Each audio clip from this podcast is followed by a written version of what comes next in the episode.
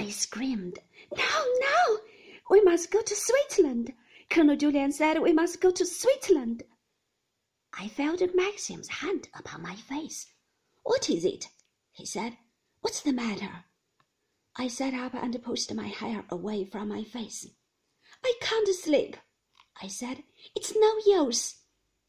You've been sleeping, he said. You've slept for two hours. It's quarter past two. We are four miles the other side of Lanyon. It was even colder than before. I shuddered in the darkness of the car. I'll come beside you, I said. We shall be back by three. I climbed over and sat beside him, staring in front of me through the windscreen. I put my hand on his knee. My teeth were chattering. You are cold, he said. Yes, I said. The hills rose in front of us and dipped and rose again. It was dark, quite dark. The stars had gone. What time did you say it was? I asked. Twenty past two, he said. It's funny, I said. It looks almost as though the dawn was breaking over there, beyond those hills. It can't be, though. It's too early. It's the wrong direction, he said. You are looking west. I know, I said. It's funny, isn't it? He did not answer, and I went on watching the sky.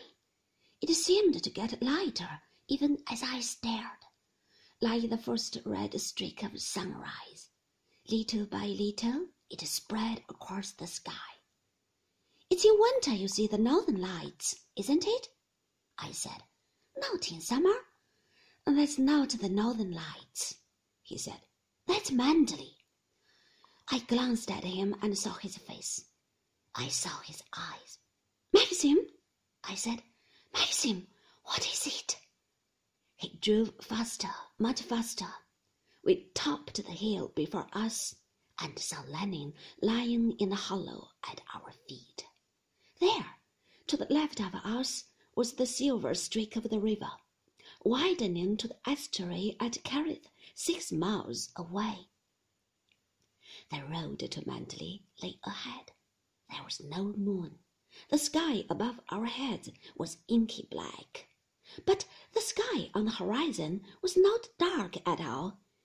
It was shot with crimson, like a splash of blood, and the ashes blew towards us with a salt wind from the sea.